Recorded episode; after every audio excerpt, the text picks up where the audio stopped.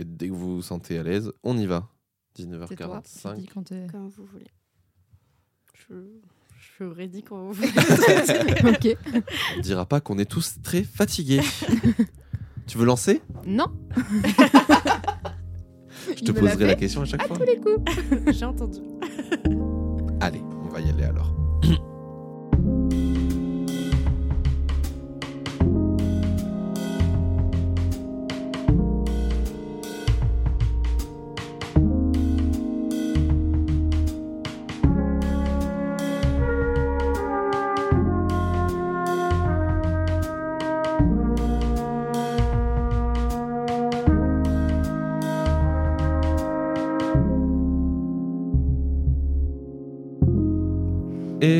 Bonsoir Laura. Et bonsoir Robin. Et comment ça va? Bah ça va très bien toi? Eh ben écoute, je suis content parce qu'on se retrouve pour un nouvel épisode de Taisez-vous.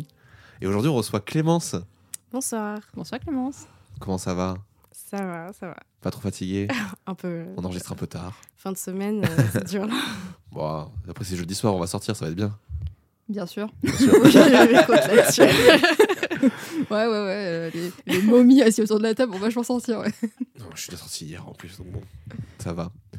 Euh, Clémence, on te reçoit car tu es thésarde en biochimie, Et non mais non. En chimie des polymères. en chimie des polymères. Ouais, ça. Soyons précis. Je suis biochimiste Tu es biochimiste, d'accord. Tu es biochimiste, et je fais un thésarde en chimie chimie des polymères. du polymère. Ouais. Euh, et tu viens nous parler du coup de la caractérisation physico-chimique des tourteaux pr- protéagineux, de leur, modi- pour, euh, de leur modification chimique pour une application adhésive. Tout à fait. On va parler de la colle UU, j'adore. C'est presque ça. J'ai déjà résumé avant même le début. ok, alors bon, il y a beaucoup de choses à dire là-dessus. Mm. Mais déjà, première question, pourquoi tu t'es lancé dans cette thèse-là? Alors, euh, euh, quand j'ai fait mon master de biochimie, euh, je l'ai fait à Bordeaux et il était hyper axé santé, métabolisme, tout ça. Et vu que ça faisait un moment que j'étais là-dessus, même en licence, j'avais les mêmes profs et tout. Et ça m'a saoulée. Grave, j'en avais marre d'étudier la mitochondrie, ça m'a saoulée. Ah, les. Et, euh, et on avait une option chimie verte en M2. Et euh, je me dis, vas-y, c'est ça que je veux faire. Enfin, clairement, les thématiques, euh, elles m'inspiraient vachement plus et tout. Et euh, pour mon dernier stage, j'ai trouvé un stage dans une entreprise qui est celle qui m'emploie actuellement, euh, qui développe des cols biosourcés pour l'industrie du- des panneaux de bois. Ok. Et euh, du coup, bah, ce- cette thèse, elle découle de mon dernier stage de master. Voilà. Donc c'est cette entreprise qui est venue te chercher, euh, d'où le fait que tu sois cifre.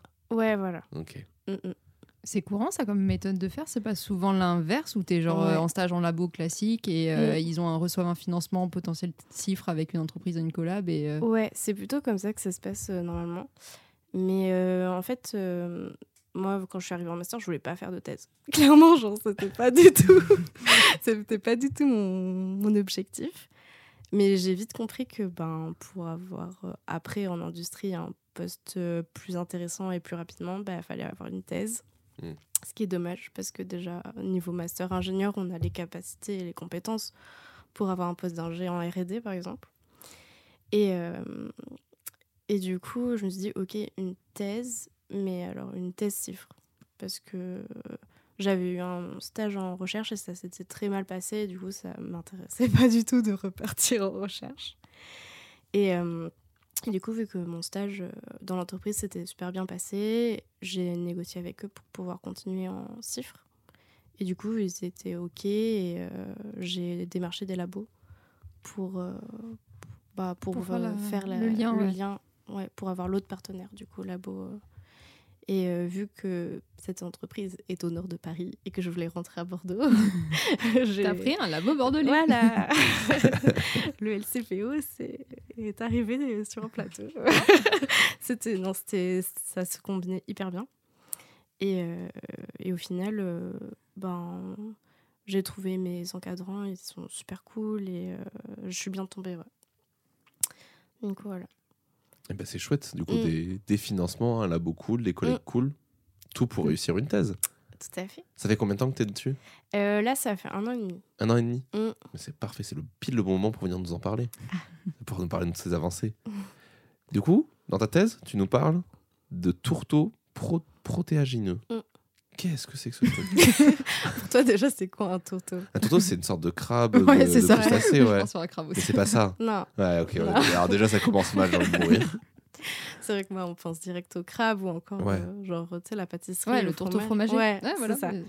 Ah oui. Mm. Non. Euh, en fait, le tourteau, euh, le tourteau dont on parle ici, c'est des tourteaux euh, d'oléoprotéagineux, donc qui viennent de tournesol, colza, euh, pois. Ah, ok. Et en fait, quand on, tritu- enfin, quand on presse les graines de- du, du colza, euh, ben, on obtient le- l'huile. Et de l'autre côté, le reste des graines euh, qu'on appelle tourteau. C'est Ok, ça qu'on le appelle tourteau. résidu. Ouais, ok. c'est le coproduit. Et euh, actuellement, il est un peu valorisé dans la nourriture euh, euh, enfin, pour les animaux en agriculture, genre pour les cochons. Mais euh, Ouais. c'est pas très valorisé. Et surtout, enfin, les conditions d'extraction de l'huile euh, Mm. sur euh, le tournesol, euh, c'est avec des solvants organiques et c'est pas super bon pour euh, les animaux parce qu'il en reste euh, dans les tourteaux. Et euh, du coup, euh, l'entreprise dans laquelle je suis, euh, il valorise cette matière pour en faire de la colle. Parce que ça a été montré dans la littérature que euh, les composants qui restent, notamment les protéines, du coup, d'où le terme protéagineux, Ah. Make sense. bah logique, du coup, ouais, clairement. c'est des matières assez riches en protéines. Il y a aussi des fibres et des sucres. Et, euh, et euh, les protéines, ça colle. voilà. Il y a à manger et à coller dedans. Voilà. Et du coup, ce qui change par rapport à ce qui est fait classiquement, c'est la façon dont sont séparées, dont sont extraites l'huile versus le tourteau, pour que ce soit pour que le tourteau ait une meilleure qualité, ou c'est au sein du tourteau, peu importe sa qualité, que vous extrayez Mm. les des bonnes, vous enlevez les trucs qui sont un peu Mm. toxiques et vous gardiez que les trucs. euh, Bah alors, les trucs toxiques, euh, ça ne nous empêche pas de faire euh, de la colle. Ok. Bah, surtout qu'il en reste très très peu et euh, ça, c'est pas, pas très grave. Mhm. C'est surtout bah, pour les animaux, vu qu'ils l'ingèrent, Oui. euh, c'est pas, pas top. Mais, euh, mais non, nous, on utilise. On n'a pas besoin de refaire le process de trituration des graines. On utilise vraiment le coproduit tel qu'il est. Et euh, le but, c'est. euh, ben, moi, le but de ma thèse, c'est de comprendre mieux cette matière. Parce que elle est assez complexe. euh, les protéines, les, les fibres, les sucres, tout se mélange. C'est Oui. une vraie soupe. Un- Il y a à boire et à manger dedans. voilà. Et, euh, enfin, moi, quand j'étais en, stage là-bas, je, je faisais des essais, mais je comprenais pas ce qui se passait parce qu'on comprenait pas bien la matière. On Mhm. savait pas euh, si vraiment les protéines c'était ça qui collait, quelles protéines collaient, euh, vu qu'il y a différentes familles là-dedans. Mhm. Du coup, euh, mon taf, c'est ça, de comprendre un peu mieux et de- d'optimiser euh, la suite. euh, parce que pour qu'une protéine puisse coller, c'est comme le collier de perles, il faut le dé... Quand il Défaire. est... euh, faut Ah. le défaire. Ouais. Tu vois, il est tout en...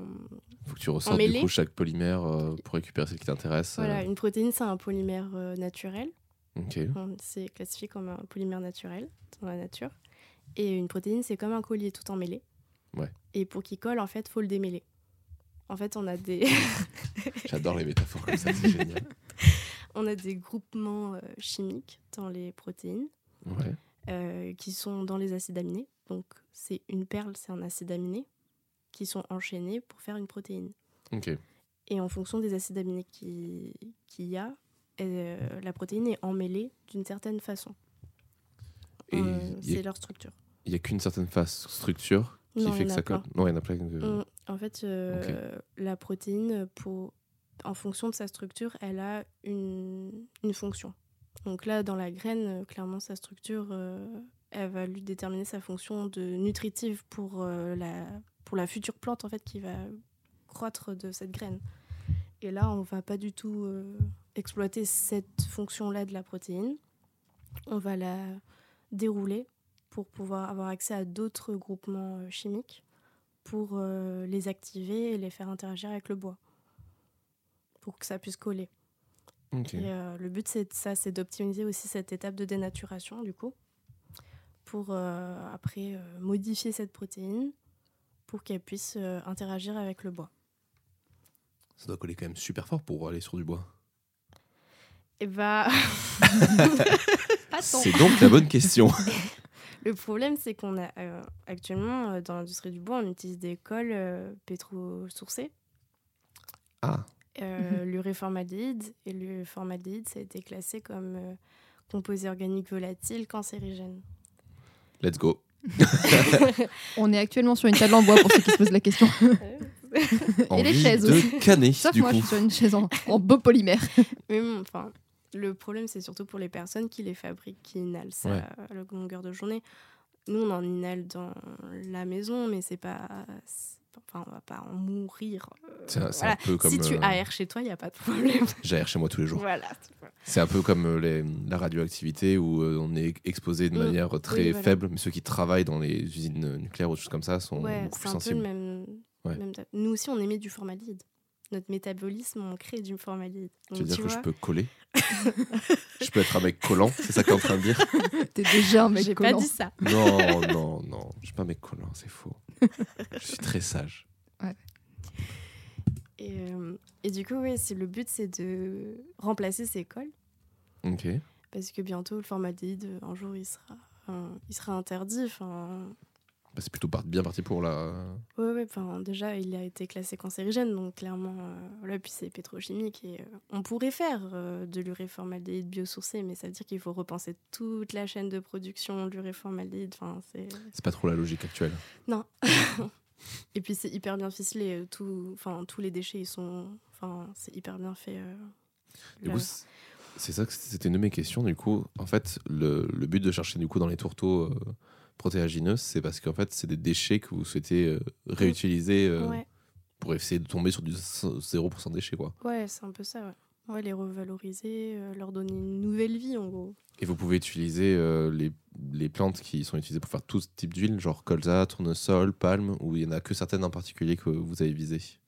Maintenant, on travaille surtout sur le tournesol. Ouais. Euh, on peut travailler sur le colza, mais euh, rien que d'une espèce à l'autre, euh, on n'a pas du tout les mêmes euh, performances adhésives. Logique. Donc, ouais.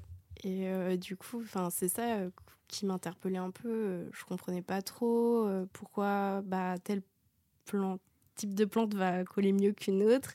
Et même au niveau de la texture, on n'avait pas du tout. des- Il y en a qui étaient plus fluides, qui étaient plus massifs, enfin, on prenait en masse et tout.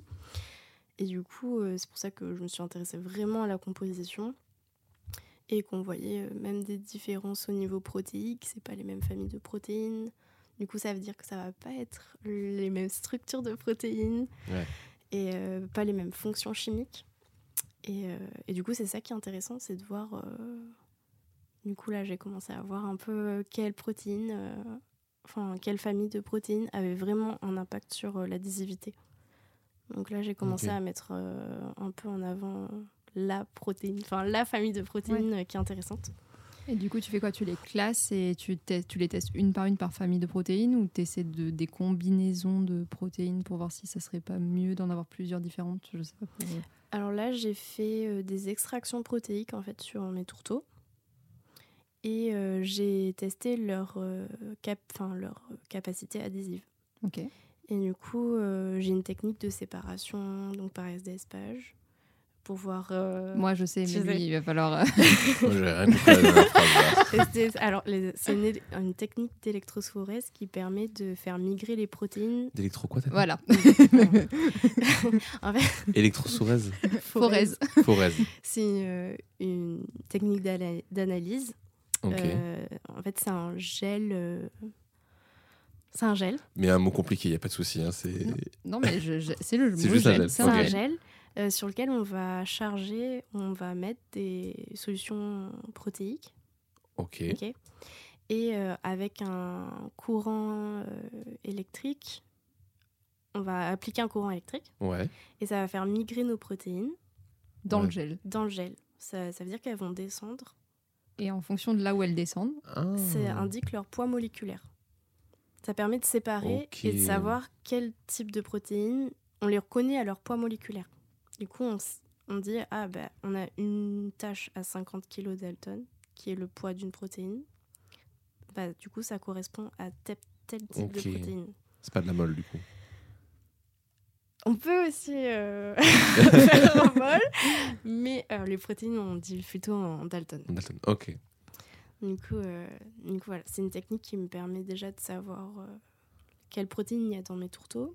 Et aussi la littérature, aussi bien sûr, euh, qui m'aide beaucoup. Et ça me permet de vérifier, euh, vérifier ça.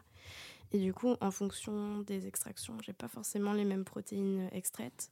Et du coup, je peux tester. euh, bah, je peux voir après quand je fais mes tests euh, d'adhésivité.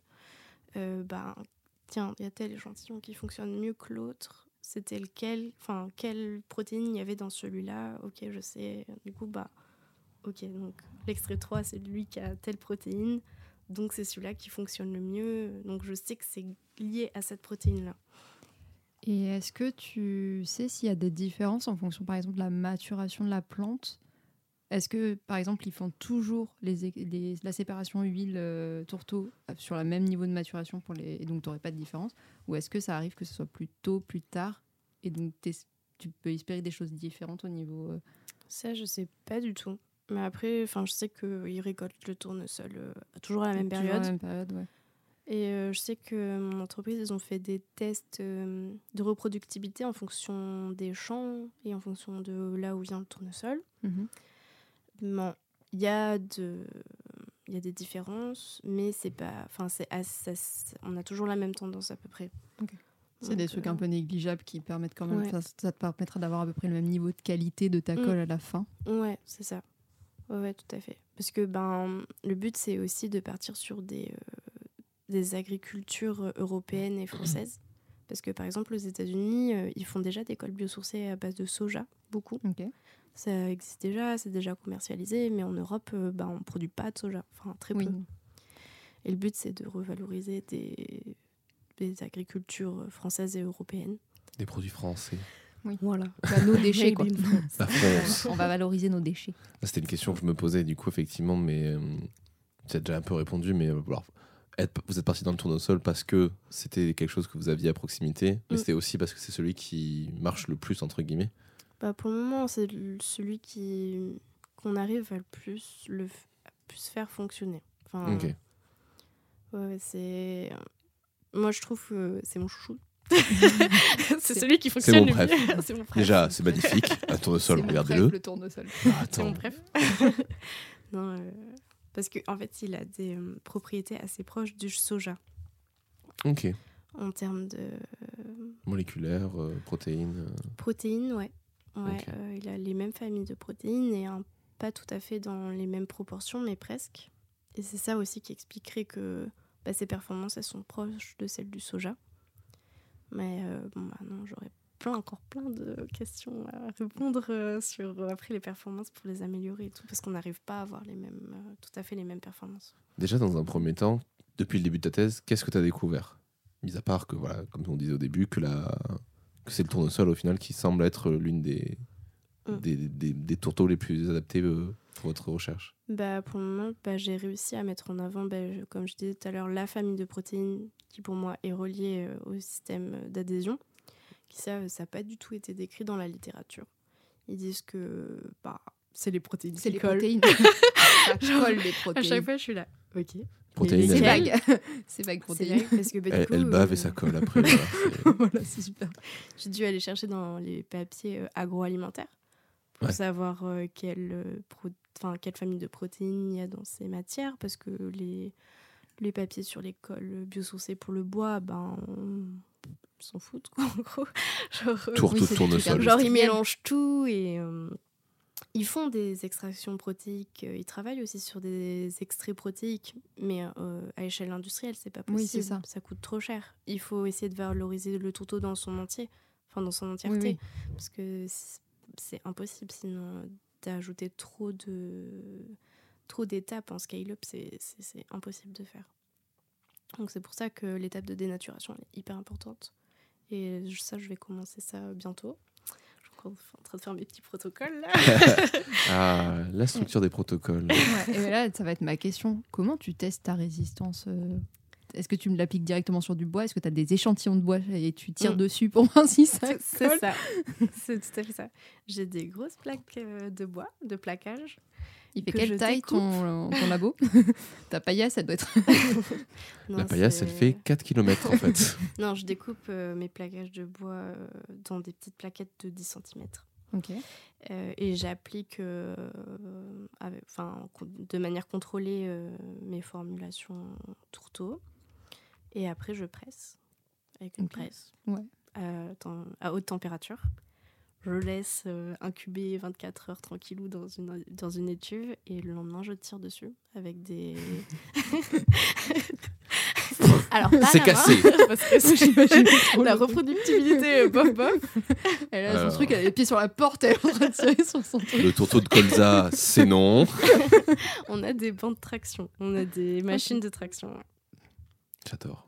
avec des morts euh, et ça applique euh, une, Une pression. euh, oui, une charge et Une charge. je et je, je retiens la, la charge à la rupture. Donc euh, ça va péter. Le point Euh, net de. voilà. ouais, ok. à partir de temps de force exercée dessus quoi. Voilà, c'est ça. Et euh, tu fais ça plutôt pour des objets. Enfin, le, le but pour l'instant, c'est d'aller chercher des objets comme des tables ou des chaises, ou c'est carrément d'aller chercher des trucs, euh, des meubles, voire même euh, des, bâtiments, maisons, des- Ouais, des maisons à terme. Alors, alors, charpente. c'est pour surtout les panneaux de composites de bois. Donc, Genre tout ce l'aggloméré qui est aggloméré, euh, panneaux de particules, MDF, OSB. À tes souhaits. OD, ODD, euh, PNL, PNL. Joule.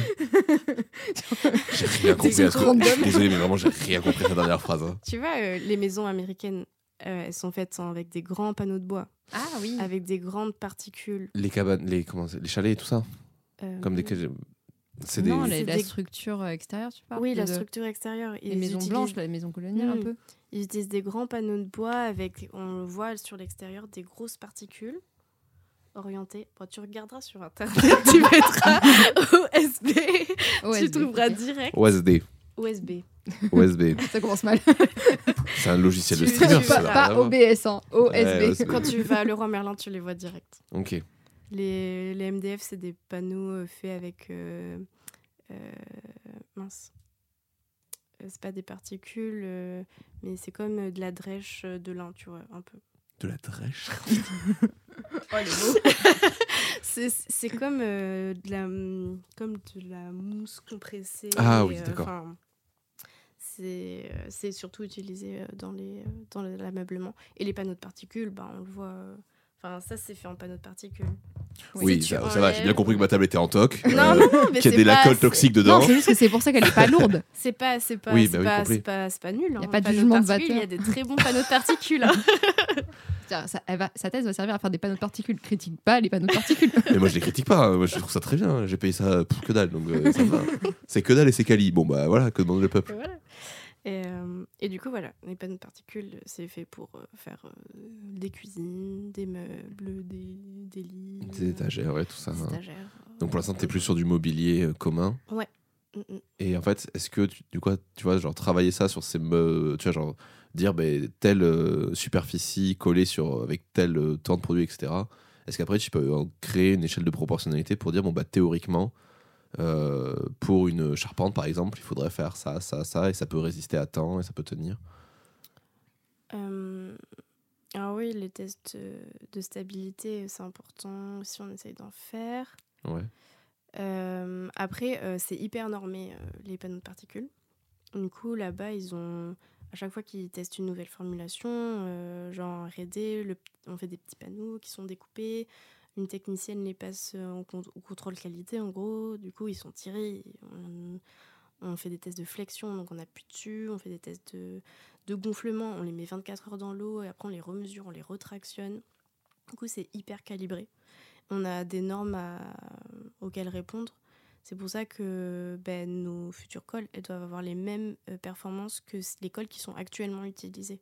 L'uréformaldéhyde, il faut qu'on arrive à avoir les mêmes performances. Et à partir de là, on peut commencer à faire quelque chose. Mais nous, on vend vraiment la colle, en fait. Après, euh, tout ce qui est euh, Après, c'est de l'optimisation. Et, euh, mais il y a des panneaux de bois, par exemple, pour les cuisines ou les salles de bain, on rajoute une pellicule Ouais. pour que ce soit hydrophobe, plus hydrophobe. Hmm. Parce qu'il y a certains types de panneaux, ils sont plus sensibles à l'eau. Enfin, Ouais, bien sûr. En fonction de la matière et tout, Mm. je suppose. Et du Mm. revêtement, est-ce que vous l'avez Ouais. protégé tout ça Ok. Bon, c'est chouette. Ça marche bien du coup pour l'instant? Ouais, c'est c'est cool. Ça marche bien. ouais. Je suis contente. Bon, bah, c'est chouette. J'avais une autre question. Est-ce que tu as des notions de quantité, par exemple, de quelle quantité de tourteau tu as besoin pour récupérer, euh, je sais pas moi, un millilitre de colle? Enfin, Est-ce que tu as, besoin d'énormément de, de déchets pour récupérer euh, ce dont tu as besoin pour faire la colle? Ou est-ce que finalement c'est relativement simple de récupérer euh, tes protéines et de. Euh, c'est pas forcément facile d'extraire les protéines du tourteau. J'ai pas un rendement oufissime. Et c'est pour ça aussi qu'on veut valoriser le tourteau dans son entièreté, parce que c'est hyper compliqué euh, de- d'extraire euh, toutes les protéines. Il en reste toujours un peu euh, dans les déchets. Ouais. Et, euh, et le but, euh, quand on fait nos formulations de colle, euh, c'est d'avoir quand même une majorité de tourteau. Parce qu'après, on rajoute forcément des additifs euh, pour améliorer euh, la viscosité, donc que ce soit assez fluide, pour Mhm. pas que le process de fabrication des panneaux, enfin, dans l'industrie, se soit modifié. Euh, mais bien sûr, il faut toujours essayer de rester biosourcé, parce que le but, c'est quand même rester 90% de la formulation biosourcée pour le moment. Euh, mais du coup, on, ouais, on essaye d'avoir d'avoir des quantités. euh, on, on sait faire, on sait quelle quantité, avec quelle quantité on aura telle performance. Ok. Je pourrais pas te le dire. Mais, Mais, euh, mais oui, on, on sait que en fonction de certains pourcentages de dispersion euh, de tourteaux dans l'eau, par exemple, on sait à peu près dire bah à ce pourcentage-là, ce sera trop fluide, on aura trop d'eau, du coup, le panneau il va éclater à la Ah. presse, Pas cool. il va pas coller. Et euh, si on en met trop, ben ça va pas être assez homogène quand on va mélanger avec les particules. Du coup, la colle elle va être en bas du panneau et pareil, on aura des performances pourries. Du coup, il faut être entre les deux. et C'est pour ça que le traitement du tourteau est hyper important. Ok. Et euh, c'est quoi la recette de cuisine d'une colle? De façon générale, pas forcément. Ouais, comment on fait, comment on fait de la colle? Euh, pff, dans les temps anciens, c'était vraiment euh, à base de protéines en vrai. Parce Ok. que Et tu mélanges avec des, de l'eau, c'est tout? Ouais, ouais, parce que par, par exemple, euh, avant, on utilise euh, des déchets animaux, du sang, enfin des peaux, euh, même des colles de, à base de déchets de poisson, avec de l'eau. Ah, euh, comme la gélatine dans les gâteaux Mhm. et trucs comme ça. En marqueterie, c'est ce qu'ils utilisent encore. Et du coup, euh, si tu veux modifier, tu mets un peu d'eau. Tu... Enfin, ça peut se modifier facilement. C'est pour ça qu'il y a certaines colles qui collent pas bien quand mélange. Parce qu'il y a trop d'eau dedans. oui, si, c'est possible. Ok. Et est-ce que fait- ça marche un peu comme les maillages des, par exemple, quand tu fais des crêpes, ça fait des, Mm.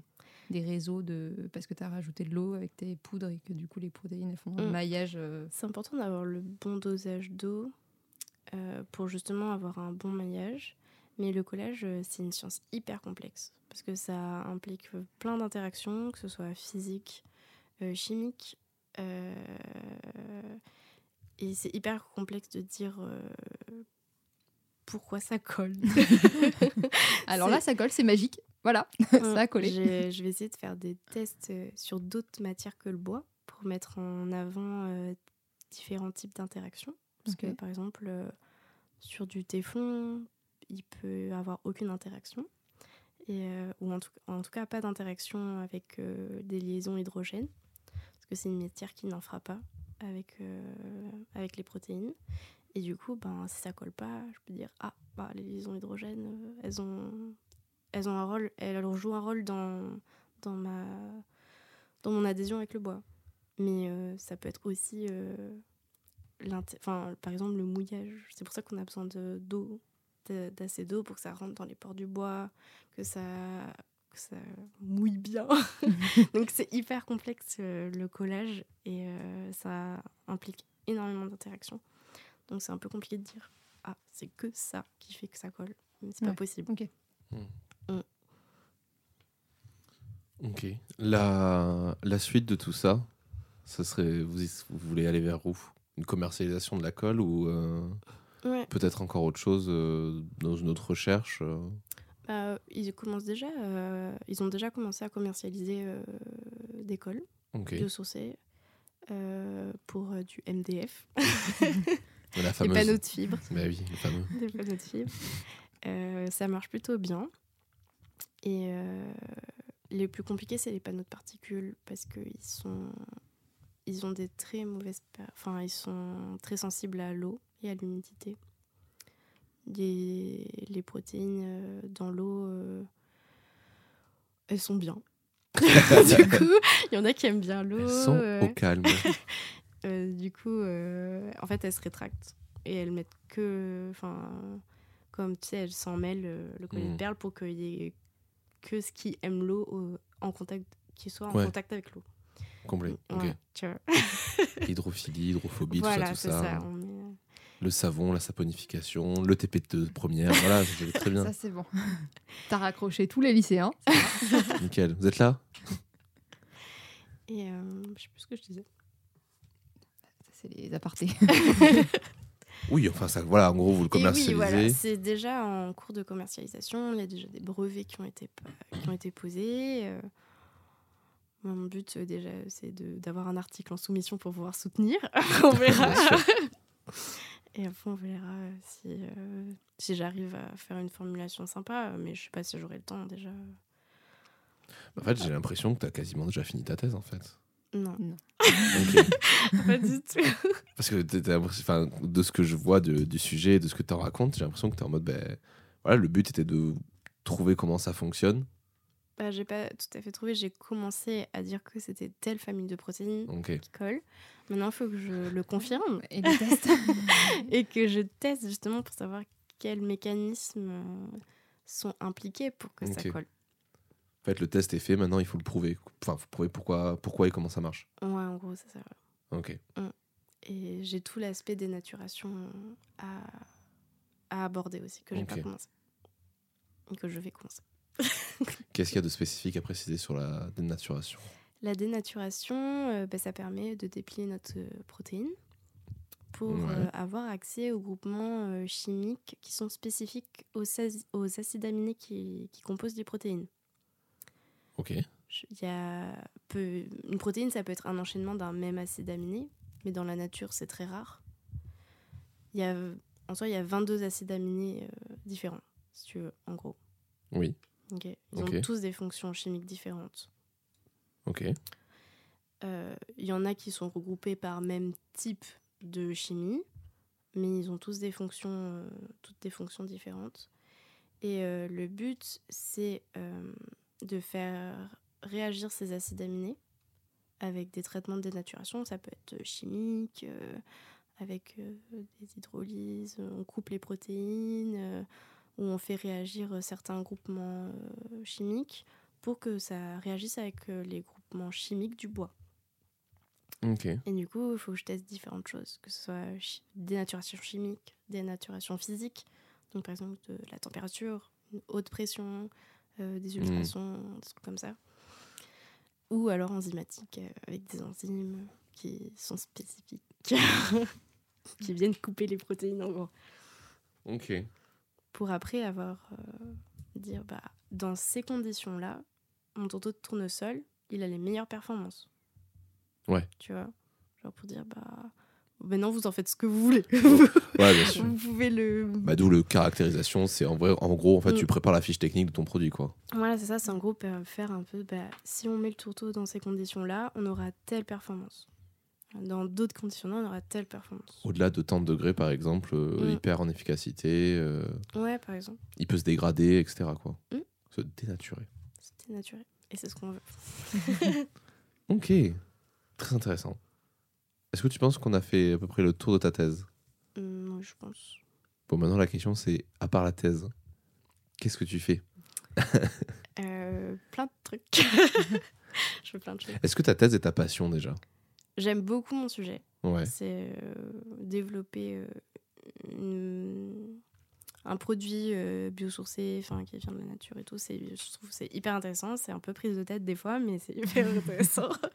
C'est dans l'air du temps et tu t'y Ouais. reconnais quoi. Mm, je- c'est un truc que je vais faire plus tard, rester dans le développement de matériaux biosourcés. euh, c'est, je pense que c'est un truc que je ferai après.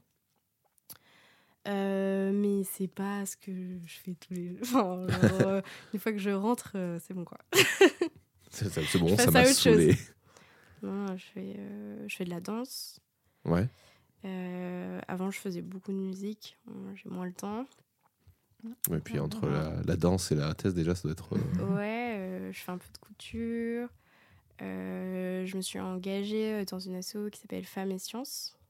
cool. Ouais. Et, Je suppose que c'est un euh, truc pour mettre en avant les femmes. Tout à fait. Dans la Dans la science. C'est tout à fait ça. On fait, du coup, on intervient. Là, dernièrement, on, inter- on a intervenu dans- sur le village euh, euh, de Cap Science. euh, ah. Le village des sciences. oui, voilà, village des sciences. Merci. Tout De simplement. Cap Science, tout simplement. Village des sciences et femmes. Euh, Et du coup, il y avait Femmes et Sciences. Trop on bien. On essaye d'intervenir comme ça dans des événements. Euh, la dernière fois, on a fait euh, la Robocup aussi à la Foire internationale de Bordeaux, Oh, cool. qui sera encore cette année. Ouais, la Ah Robocup mais ça passer alors. Ouais, ouais. Euh, et on intervient aussi dans les collèges et lycées pour euh, montrer que bah, les femmes, elles ont leur place en sciences. Montrer, par exemple, expliquer quel cursus on, a, on a fait pour, pour être là où on est. Parce que clairement, enfin, moi, quand j'étais au lycée, euh, ce que je fais actuellement, je savais pas du tout que ça existait. Ouais, bien sûr. Normal. je pensais pas du tout euh, faire une thèse. euh, je savais même pas ce, ce que c'était, enfin vraiment ce que c'était. Déjà en licence, je voulais pas faire de master, mais alors en master, je voulais pas faire de thèse. Voilà. Et aujourd'hui, je prépare déjà la suite. Du coup, euh, on essaie de faire ça, d'intervenir euh, auprès des jeunes filles, même des, euh, des, des jeunes garçons, pour leur... bien sûr. Parce qu'il y a plein de, il y a, enfin, il y a plein de domaines en sciences euh, qu'on connaît pas et qui sont hyper intéressants. Et il y a une volonté aussi de réhabiliter peut-être aussi d'anciennes euh, scientifiques. euh, Tout à fait. Ouais. Mm. côté Ouais, très ouais, militant aussi, du coup. euh, Ouais. Très. euh, Il y a plein de scientifiques. euh, Genre Marie Curie. Ouais, Rosalind Franklin, quand elle s'est fait voler sa découverte de l'ADN. Enfin. Ouais.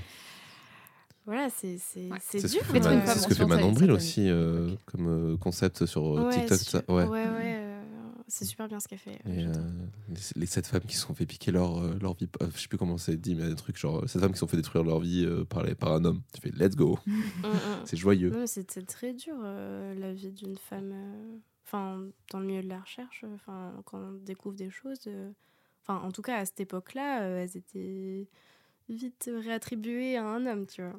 Ouais. Bah, il y a, comment elle s'appelle euh, Ovidie, hein, qui en avait parlé euh, dans, un de ses, dans un de ses projets où elle disait, euh, elle, elle a fait une thèse en sociologie. Et elle disait déjà, je suis une femme qui a fait une thèse. Et donc, du coup, il y a plein d'hommes qui se rebutent un peu, entre guillemets, à venir à moi Mm. parce que je suis une femme intelligente. Mais c'est vrai, ça, hein. on l'a souvent dit ça. Ah bah ça. Ah, on m'a reproché de d'aimer faire des études et d'en faire. ah, putain. L'enfer. Enfin, c'était un homme. Ah, tu veux vraiment être intelligente et essayer de progresser, de faire Attends. développer dans ce pays des choses euh, progressistes. C'est nul. Oui, mais en plus, c'était. Enfin, à l'époque, euh, on avait le... à peu près le même âge, j'étais pas beaucoup plus. Ah ouais. moi, euh.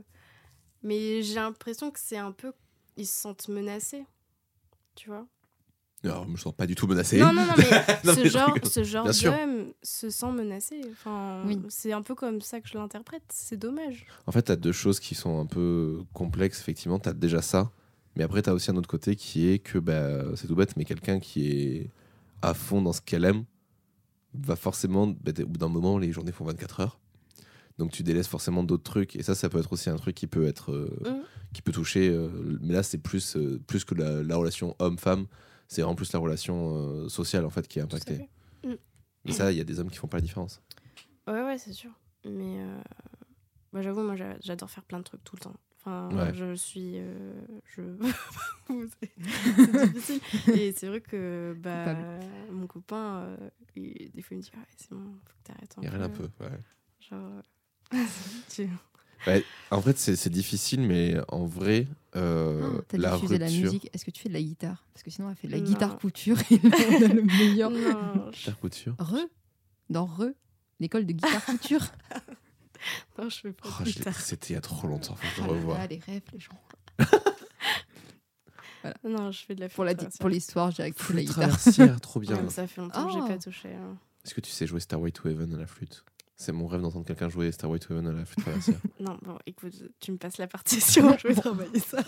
c'est pas très compliqué. En fait, c'est pas très compliqué, mais c'est juste que je trouve ça. Tu vois, genre tout le monde dit Ah, Starway to Heaven à la guitare. Moi, c'est vraiment la flûte traversière dans ce morceau qui me fume. Genre, c'est vraiment trop beau. C'est quatre notes et c'est joué, interprété de manière euh, brillante. Ok, bon, je regarderai. Tu joues plutôt du classique, c'est c'est ça? Non, euh, j'adore euh, jouer des musiques de films. Ah oui. Ah. Quand j'étais euh, j'étais avant au conservatoire et j'étais au jeune orchestre euh, harmonique. Ok. Et euh, on a fait des musiques de films et j'ai adoré ça. C'était trop bien. Ennio Morricone Non. Non. C'est c'est souvent un de ceux qui sort, euh, qui sort en premier. euh. Hans Zimmer. Ouais, Non. Mandy Moore, c'est très électronique. Je sais pas si ça- euh, serait. Ouais, ça sera orchestre après. Mm. Mais parce qu'en général, dans les comment ça s'appelle dans les déjà dans les conservatoires, ils aiment bien apparemment séparer euh, les compositeurs de musique de film et les compositeurs de musique classique entre guillemets. Les vrais compositeurs. Les vrais compositeurs, voilà, il y a un peu un truc comme ça. tourné le dos au classique. Et... Euh, et justement, les, les chefs d'or- euh, en ce moment, les chefs d'orchestre et tout ça essayent un peu de détruire ces idées-là. Mm. Et, euh, et de réhabiliter que le fait que, bah, par exemple, Ennio Morricone est peut-être un des plus grands compositeurs qu'on ait eu ce siècle-là. Hans Zimmer est pas très loin non plus. Mm. Bon, il est un peu redondant, mais, mais il a quand même fait des, des trucs incroyables. Et je cherchais un autre, putain, qui est très connu, mais bah, John Williams. Mhm. Ouais, c'est vrai. Voilà. C'était la minute musique. Mm. C'est le, mo- c'est le moment où je brille. C'est le moment où moi je suis là. Oui, bien sûr, la musique. Oui, oui, oui. Je- J'ai plein de musique dans ma playlist Spotify et la plupart je connais pas les noms. Tout va bien. Je suis un peu ça aussi. J'écoute. Ah. Tu sais, je fais like et ça va dans la, dans la playlist like. Du coup, j'ai une, pl- une playlist de 10 000 morceaux, mais Peut-être pas, j'écoute- je suis pas assez curieuse en musique pour 10 ça. 000, c'est beaucoup, vraiment. Genre, même Ouais. moi, je pense que j'ai pas un truc de. Je sais même pas si j'ai 10 000 morceaux, tu vois. genre, c'est- Je sais pas, moi j'en ai pas tant que ça. Enfin, heureusement qu'aujourd'hui, je ne télécharge plus parce que mêmes. putain, à coup de 5 morceaux par. 5 albums par semaine, je pense que là, mon disque dur, il explose à la fin. Ça va, c'est pas le téléchargement Imul de quand on était petit où c'était à non un morceau par heure. Yes, j'ai eu mon morceau de Fatal Bazooka, je suis contente. Ah là là, j'aime trop ton boule. Putain, les rêves de ce soir, euh, merci. hein. C'est On n'a pas mangé, c'est calibré, euh, ca- quali, quoi. Du coup, Euh, danse. Quelle danse euh, je fais de la street. Ok. Oh putain, je vais partir sur Modern Jazz, tu vois. Ouais, le classique, J'ai fait classique. Énormément de classiques, toujours Ouais. au conservatoire. Et, euh, et non, après, euh, j'en ai eu un peu marre. Euh, du coup, j'ai fait euh, du contemporain, du modern jazz, de la zumba. Et puis là, ça fait deux ans que je fais de la street, j'aime bien. Ok. Du coup, euh, Street, voilà. c'est un peu mélange hip-hop. euh, Je fais pas trop de hip-hop. Contemporain. Là, ils disent. euh, Ouais, c'est un peu contemporain, euh, avec des moves de street et sur de la musique euh, actuelle, on va on va- ce qu'on dit actuelle. On a mis un morceau des années Genre, 60, euh, c'est très actuel. Tu vois. genre. Ok. voilà. Euh, sur Bordeaux, il y a une grosse, gros- il y a une petite, enfin pas une grosse, je veux dire, non, une petite scène de danse où c'est le, comment ça s'appelle, la danse, la danse électronique, je crois. Je sais pas trop Mhm. si tu as suivi ça parce que ça, ces derniers temps, ils en ont beaucoup parlé parce qu'en fait, c'est, il y a beaucoup de gens qui se sont posé la question de mais qu'est devenue la tectonique? Rien. Eh ben si en fait. Est-ce que c'est devenu Non mais en fait, le, ça c'est que le truc que c'est devenu, c'est un truc en fait qu'on voit partout Ah et tout le temps. Et c'est en fait c'est beaucoup de choses qu'on voit dans la rue, c'est beaucoup de la danse déstructurée. Et c'est ce qu'ils- alors je crois Donc que c'est on ce a gardé appellent- que certains moves. Ouais. On a enlevé la tenue ridicule qu'elle avait. Exactement. On a, Ok. Déjà, on a retiré le gel, Oui, première étape. ça fallait, fallait absolument retirer le gel. Après, on a retiré les mitaines. Oh là là. Je ne dirai rien là-dessus. Oh, T'en as eu beaucoup des mitaines. J'ai beaucoup aimé les mitaines pendant longtemps. Mais, euh, mais ouais, en fait, c'est vrai, je sais pas, je pense que ça pourrait te, ça pourrait te faire kiffer parce que c'est un truc qui est très, euh, très énergique Ouais. et que, enfin, moi, je trouve ext- extrêmement beau. Tu peux trouver de ça. En fait, c'est que c'est un style qui mélange tellement tout. Et je sais pas si tu as vu le film Climax de Gaspard Noé. Non. Ben alors, tu as une première scène d'ouverture du film où c'est des interviews et après, il y a un plan séquence de danse Mhm. et c'est que ça. C'est que de la musique électronique et ça mélange euh, des, euh, des pas de danse euh, classiques avec du jazz, Mhm. avec des trucs plus électro, très, euh, très, je sais pas comment dire, mais limite des spasmes en fait. et c'est incroyable à voir. Genre, c'est d'une force. Enfin, c'est quand je l'ai- j'ai vu le film au cinéma, alors que c'était pas forcément une bonne idée parce que j'ai quand même eu des bons traumas aussi après derrière. parce que c'est quand même c'est un, c'est un thriller de base. euh, ah, d'accord. voilà, c'est- c'est bon de préciser ça. L'i- L'idée, en fait, c'est que c'est une compagnie de danse qui se forme et à la veille de leur, euh, de leur premier spectacle, euh, ils font une soirée et en fait, ils se rendent compte pendant la soirée qu'ils ont été drogués. Et du coup, tu les suis pendant toute cette soirée. Mhm. Bonne ambiance. C'est c'est Gaspard Noé, hein, donc c'est Ouais, c'est ouais, chelou. ouais. Mais moi, j'a- j'adore son cinéma déjà parce que c'est extrêmement beau et bien fait techniquement. Mais parce qu'en plus, il va chercher euh, au plus profond de l'être humain et il fait il, ses lignes, ses scénar- scénarios tiennent des fois sur une page et il dit juste au comédien improvise là-dessus. Et alors, des fois, c'est pas ouf.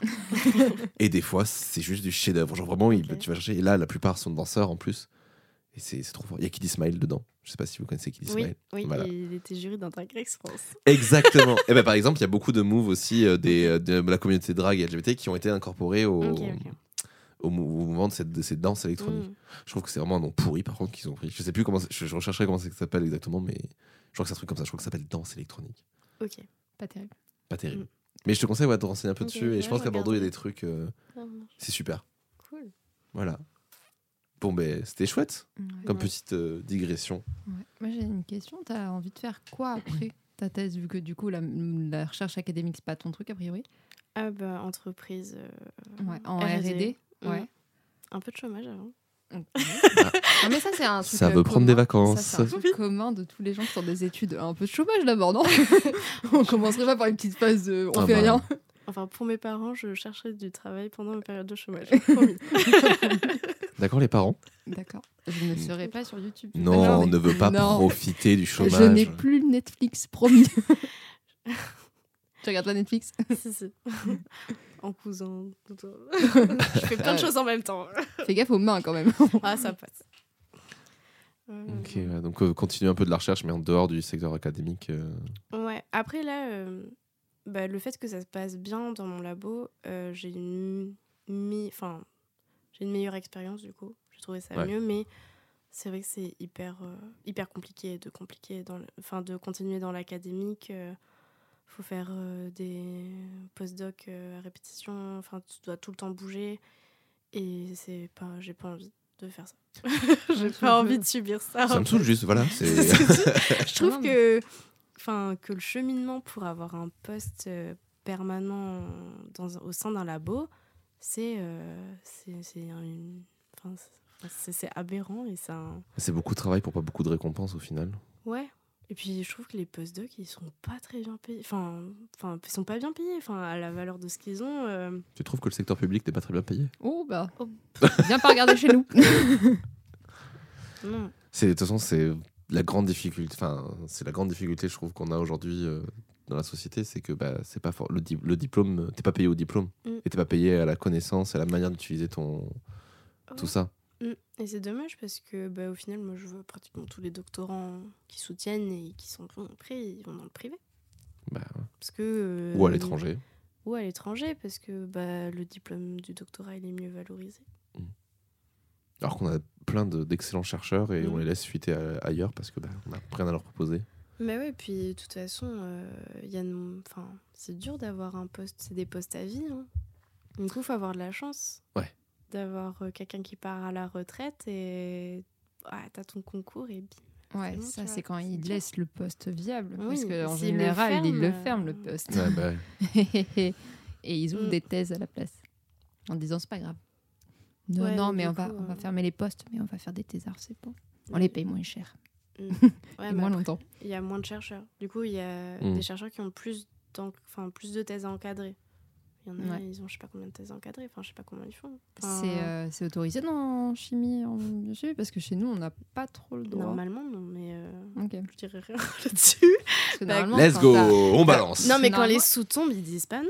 Ouais, parce que nous, il me semble qu'on a une HDR, une habilitation à diriger les recherches, et ça donne droit à une thèse. Tu peux pas encadrer plusieurs thèses à la fois, en théorie, Ouais, sur la même HDR, en théorie. en théorie. Ah bon Après, je sais qu'en psycho, ils font beaucoup ça, mais parce que du coup, comme c'est pas des contrats où ils sont euh, au laboratoire, machin, machin, ils s'arrangent un peu, je pense. euh. Enfin, ils ont Ouais. peut-être pas les mêmes règles qu'en sciences euh, naturelles, on va dire. Puis t'as En France, 5, c'est personne. 5 ans, ouais. Donc t'as peut-être, c'est beaucoup de la.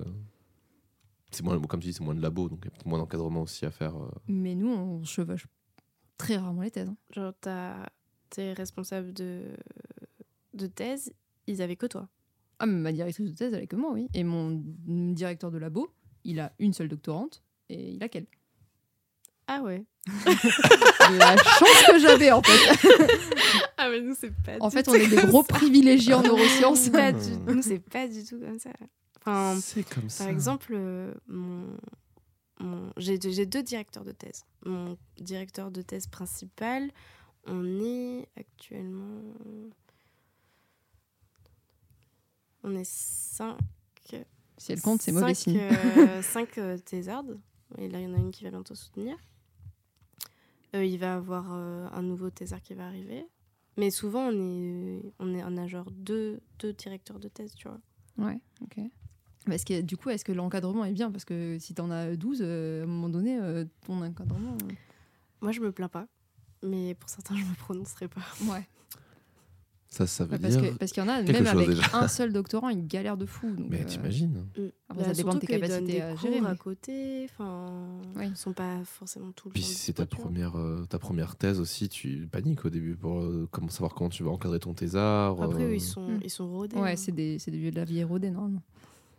Ouais, mais après, chaque nouvelle thèse. Pour moi, j'ai l'impression de voir genre, que chaque thèse est différente et que tu te reposes des, tout Bah, quand question. je pense que quand tu es dans un sujet de recherche, que tu fais la même chose depuis 30 ans, Ouais, en vrai, tu t'alignes. Enfin, Mm. C'est toujours la logique de la hein. suite euh, de ce que tu fais. Mm. tu apprends une nouvelle technique, tu la fais Mm, euh, mm. faire, euh, tu la dérives pendant 5-10 thèses, après tu rechanges et tu te trouves des nouvelles choses à faire, mais globalement, tu avances. Oui, souvent, il y a une thématique avec des thèses qui se suivent. C'est un mec qui a fini un sujet, ça a amené de nouvelles Mm. questions, ben, le doctorant suivant, il prend la suite des questions. Ouais, voilà. Oui, ouais, c'est, compris, oui. euh, quand c'est des thèses euh, bourse ministérielle ou bourse euh, régionale, ou ça, souvent c'est des sujets de thèse qui se suivent. Les chiffres, c'est différent. Des fois, Oui. ça arrive, il faut que ce soit dans. Moi, je suis bien tombée parce que c'était dans. On a une équipe biosourcée, polymère biosourcée dans mon labo. Hmm. Et du coup, ça tombait bien dans cette équipe-là, mais il n'y avait jamais eu avant moi quelqu'un qui bossait euh, sur les tourteaux pour le bois. Ok. Du coup, tu en parles, mais ça veut dire que là, a priori, ta thèse, ça sera à huis clos, par exemple. Pas forcément. Pas forcément Si euh, je publie et Avant que, avant Ouais, ok. et par exemple s'ils sortent un brevet avant, il n'y aura pas besoin. C'est le temps de sortir la thèse, du coup, dont vous parlez? Euh, non, parce qu'en fait, soutenance. ouais, la soutenance de 16, parfois, elle peut être à huis clos, c'est-à-dire qu'il n'y a Ah que oui. les membres de l'entreprise et les membres du jury qui ont le Mm. droit d'être là, et tu n'as pas le droit d'avoir un public, parce que Ouais. justement, c'est des données confidentielles. Il y a certaines entreprises qui sont hyper à cheval là-dessus et qui, du- dès le début, tu sais que tu soutiendras à huis clos. Mais c'est dur, je trouve, à huis clos parce que bah, t'es qu'avec les jurys. Ouais, c'est un peu. Et bah, t'as pas, t'as pas, t'as pas ta famille dans l'assistance. T'as pas le soutien Ouais. des gens pas qui ton font labo. Oui, c'est bien. Je trouve que c'est dur. Et en même temps, ce- toi, ce que tu parlais, c'est l'embargo. Le fait Oui, de, ça, ça se de fait. mettre. Ça- oui, mais ça, moi, je l'ai Mm. fait pour ma thèse, par exemple. Ça, c'est Ouais. souvent parce que tu as des données que tu mets dans ta thèse comme des résultats qui sont pas encore publiés, Mm. même si tu les mets sous format d'articles qui sont pas publiés. Et du coup, pour éviter de se faire piquer les idées, pour éviter que les gens recopient ton travail Mm. parce que ta thèse est publique, et ben, tu mets un temps pour le, pendant lequel t'as pas. Tu peux l'avoir que version papier, mais tu peux pas l'avoir euh, En version numérique en ligne. Mais euh, il y a un embargo, mais je suppose qu'à la fin de votre thèse, de votre soutenance, il y a un- une certaine une forme de droit d'auteur qui est posée sur votre thèse, non? Euh, je suis pas sûre qu'elles nous appartiennent totalement. Mm, Non, moi, je dirais que c'est plutôt Euh, l'université et ouais, le labo c'est qui ont les droits l'université dessus. et les Et- financeurs Ok. qui ont le droit dessus, je pense. Moi, c'est pas les financeurs a priori, vu que les financeurs ils sont toujours indépendants des recherches. Mais moi, je dirais que c'est plutôt l'université CNRS pour moi.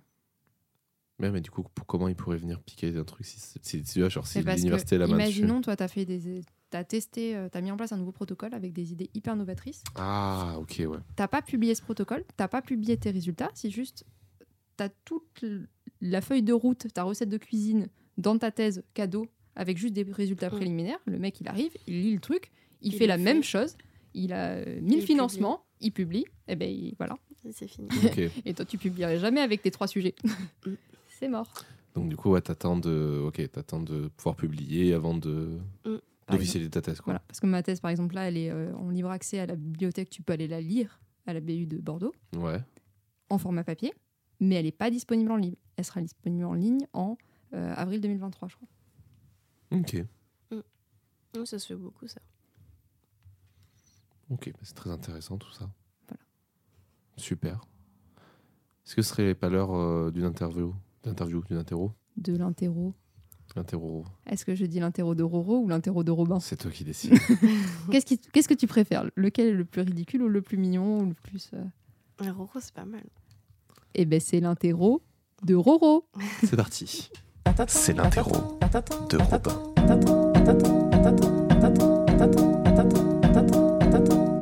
Le sujet de ta thèse consiste, de ce que j'ai compris, en la compréhension et du coup c'est caractérisation, mais du coup il faut que je change le mot caractérisation, en la compréhension et la définition des caractéristiques de ton de l'utilisation d'une protéine issue des tourteaux végétaux Mm. pour une utilisation à but euh, de colle.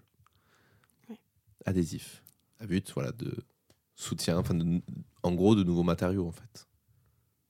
Bio-végétal non peut-être pas bio-végétal c'est un peu tout much ça C'est pas un nouveau matériau parce que la colle, ça existe déjà. ouais Euh, mais c'est euh, un peu réinventer la colle, si tu veux. ok ok gros. moi je vois bien on s'est réinventé un matériau enfin dans le but de réinventer un matéri- un matériau Mm. qu'on connaît déjà quoi Ouais, ok Pour coller du bois. pour coller du bois principalement oui pour, pour coller du bois on verra plus tard. Ça Si peut ça coller colle autre chose. ouais, voilà.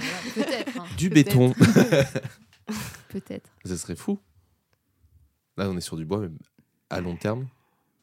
Si tu arrives à recoller le béton de Lisa, le béton écologique, je pense que vous pouvez faire un, un vous allez mix de faire. Non, trucs. mais on va. On va mettre en commun les Plus de champs de tournesol à Bordeaux, et là, c'est réglé. On peut construire des bâtiments y a ad quelqu'un vitam biologie aeternam. végétale qui travaille sur les, sur les plus, C'est tournesols joli, les tournesols. C'est joli, ouais. Bon, ça va, ils sont en Charente, c'est pas très loin. ouais, il y en a partout. Ouais, on n'a pas beaucoup par chez nous, on a beaucoup de vignes. Oui, ça, oui. Ouais, ça, va, ça, va, ça va changer. Et les tourteaux de raisin, ils font pas des bonnes colles. Aucune idée. Mais Aucune après, c'est pas des oléoprotéagineux, donc à mon avis, ils sont pas très riches en prot. Ah ouais. Tant pis. On prendra du poulet, il y a plein de protéines dans le poulet. c'est plus végétal, là On a perdu l'idée de base. Mince, oui, pardon, excusez-moi, j'ai oublié ça. Bon, ben Clémence, merci beaucoup d'être merci. On va passer euh, juste aux recommandations avant de terminer du coup euh, ce podcast. Est-ce que tu as un petit truc à nous recommander euh bah, en ce moment, j'écoute beaucoup le podcast Les couilles sur la table. Ah, Parce que. Bon, il y a eu des événements et tout qui ont fait que. Bah, en, en ce moment, je m'intéresse vachement à ça et je trouve ça hyper intéressant, l'étude de la masculinité. Ça a remis en perspective énormément de choses. ouais, moi tu m'étonnes. Et ça m'a fait comprendre beaucoup de choses. Euh, du coup, ouais, les couilles sur la table, euh, c'est super. Victoire. Tu as Lyon Toi, il- tu as- Tu je vais vérifier. Je crois que c'est ça. Mais je crois que c'est ça, oui. Ouais. Et euh, après. que- Ah oui, il y a- récemment j'ai découvert une rappeuse euh, qui, a, qui est pas très très connue, je crois, qui s'appelle Bro. B-R-O tréma. Oh oui, ça me dit quelque chose, ça. Et j'adore ce qu'elle fait. Alors, Je vous crois avez que pas l'image, mais alors la tête du musicien qui s'est réveillé. Oh oui, je connais ça. Le... Enfin, le... la musique qu'il y a derrière et même ses textes, je trouve qu'ils sont super sympas. Et euh, c'est très féministe. hein. Oui. C'est un peu mon bail. Ouais, on a Étonnamment. capté, on a capté, ouais. Quand les reco, oh, c'est les couilles sur la table. Ouais, ouais, j'avais, je crois que j'avais Oui. écouté deux trois morceaux d'elle. J'ai Et pas. ben, son dernier album, euh, il est top. Enfin, moi j'aime beaucoup. Cassandre? Ouais. Ok. Cassandre de Bro B R O tréma. Ouais. Oui, jupe. Oui, oui. Ça, jupe. Je crois que je l'ai écouté.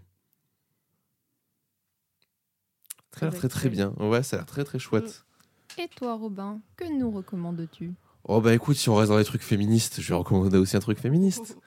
Euh, Moi, je suis retombé il y a pas longtemps sur euh, des vidéos Instagram qui reprenaient des extraits de films et de séries, et notamment une série qui m'a euh, brisé le cœur, qui est incroyable, qui s'appelle Fleabag. Ah oui, Je sais pas du tout si euh, vous avez maté ça. trop bien, Fleabag. C'est euh, écrit, réalisé et interprété par euh, Phoebe. Phoebe. Je vais chercher les noms parce que je. Ah, moi, les noms, j'ai pas. C'est une comédienne anglaise et en fait, ça, c'est deux saisons sur en gros la, la vie d'une femme de 30 ans. Ouais. Et, et tu vois, genre, c'est ce qu'on disait là sur le, remettre la- les femmes à leur place et de, tu vois, genre de pouvoir dire, bon voilà, il y a de la- elles peuvent faire euh, tout, en fait, arrêtons d'essayer de leur piquer leur taf. Elle, voilà, Phoebe Wall- Waller-Bridge, cette femme est incroyable, et en fait, voilà, ça, elle est scénar, elle est au moins scénar, elle est pas la réalisation, elle est scénariste et interprète sur cette propre série. Une mini-série donc de deux saisons de six épisodes à chaque fois. Ouais. Et euh, bah, alors la saison 1 est traumatique juste parce que l'histoire qui est racontée est horrible. Et euh, la saison 2 est euh, une histoire d'amour. Ok. Ouais. J'adore les histoires d'amour. J'aime pas comment elle se termine celle-là. C'est une histoire vraiment particulière, celle-là. Elle est géniale. Donc, si on veut spoiler un tout petit peu. Mais les- non, spoil pas. On t'en spoil pas Non, spoil j'ai pas. pas vu. Elle est beaucoup trop bien, cette série, pour qu'on la spoil. C'est non. Non, mais c'était pour dire pour spoiler l'histoire d'amour. Refus, refus. De qui elle est, de qui elle est amoureuse. Prison. Prison. Oust. Non, voilà, c'est alors c'est pas non plus tout à fait récent. hein. Je crois que la saison 1 est de 2016 et la dernière était de 2019. Je crois qu'elle a remporté Mhm. 3 ou 4 ou 5 Emmy. euh. Nous, on l'avait maté. Je sais pas si elle est pas. Elle était sur Canal Plus pendant un temps, je Ouais. crois.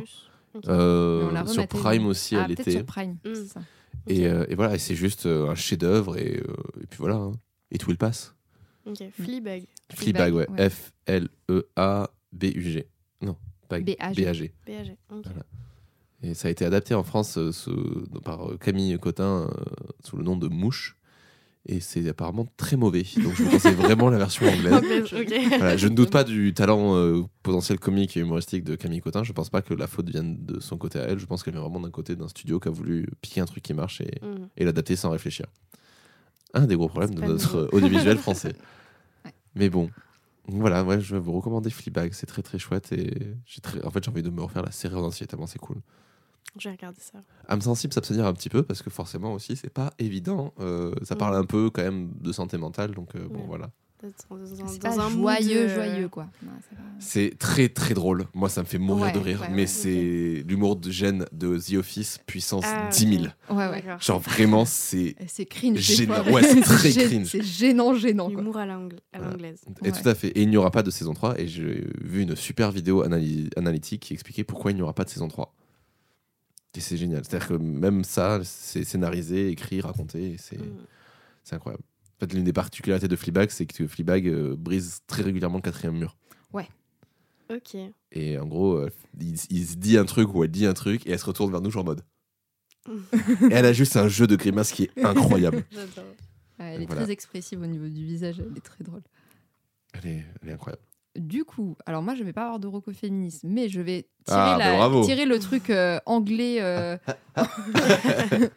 anglais pas très joyeux, et je vais recommander Afterlife avec Ah, Ricky Gervais. Ricky Gervais, putain. Voilà.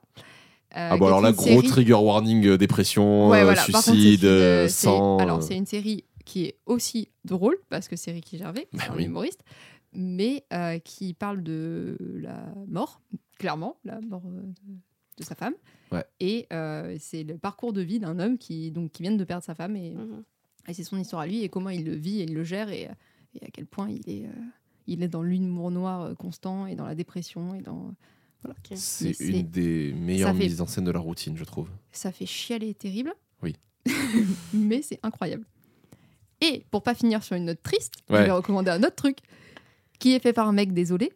Euh, Continue de faire des trucs de sur les hommes, il n'y a pas de souci.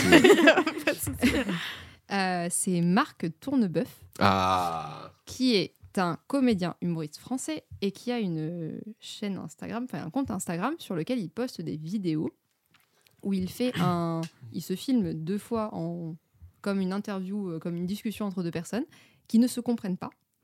Et en fait, il utilise les doubles sens des mots pour alimenter cette discussion incompréhensible entre deux personnes. Mm. Et c'est extrêmement drôle parce que ça joue sur les jeux de mots, sur les doubles sens, etc. Ok. Et moi, il me fait beaucoup, beaucoup, beaucoup rire. C'est très très drôle. Donc, Marc Tournebeuf. Ok. Comme un bœuf qui tourne. Exactement. voilà. On a dû certainement jamais lui faire cette blague, donc c'est cool. J'imagine. Mais il fait des spectacles aussi parce qu'il avait un spectacle au Festival d'Avignon cet été que j'ai pas vu parce que j'étais pas à Avignon pour le Festival d'Avignon. Non. Moi, je vais à Avignon pour le Frames Parce qu'on est des geeks. parce qu'on est des geeks. voilà. Donc on vient pas voir du théâtre, on vient voir des youtubeurs. Mais on viendra un jour, on y arrivera. Mais euh, donc a priori, il fait aussi des spectacles. Je serais bien curieuse de voir ça. Ça Voilà. ça doit être très sympa. On te laisse une petite carte de Ah, taisez-vous. Voilà, Merci. qui ne sont pas encore personnalisés. On va bientôt en faire des comme ça bien. Mais déjà, tu pourras retrouver du coup le lien de ton interview au dos avec le petit. QR code. Trop. Parce qu'on est trop à la pointe de la technologie ici. Ah ouais. On a des On est dans bouts la de carton. recherche. On a des bouts de carton avec des QR codes. Let's go. Bon voilà, bah écoutez, si cet épisode vous a plu, mais qu'est-ce que vous pouvez bien faire? Eh ben, vous pouvez nous retrouver sur toutes les plateformes de podcast, notamment Deezer, Apple Podcast, Spotify. Vous pouvez évidemment mettre 5 étoiles si, cet- si cet épisode vous a plu Tout et mettre des commentaires, ça aide au référencement et ça fait vivre le podcast. Ça c'est sympa. Voilà, c'est parce qu'on est gentil et drôle. Oui. Ouais. Surtout gentil, pas très drôle. Si, on fait des super blagues. Et euh, quoi d'autre? Vous pouvez aussi retrouver les autres podcasts de Audio Mori. Robin lève les mains et est très content quand je dis ça. euh, que dans lesquels il y a aussi toujours dans les beaucoup qui parlent de sexe et de sexualité. Parce que à force de l'entendre dire qui parle de sexe et de sexualité, on dit par sexe le dire. et sexualité. Voilà. Parce qu'on parle de sexe et de sexualité, en Voilà. vérité. Ce n'est pas la même Et chose. Divine Feminine, qui, qui est son journal intime de, de ces histoires d'amour un peu romancées.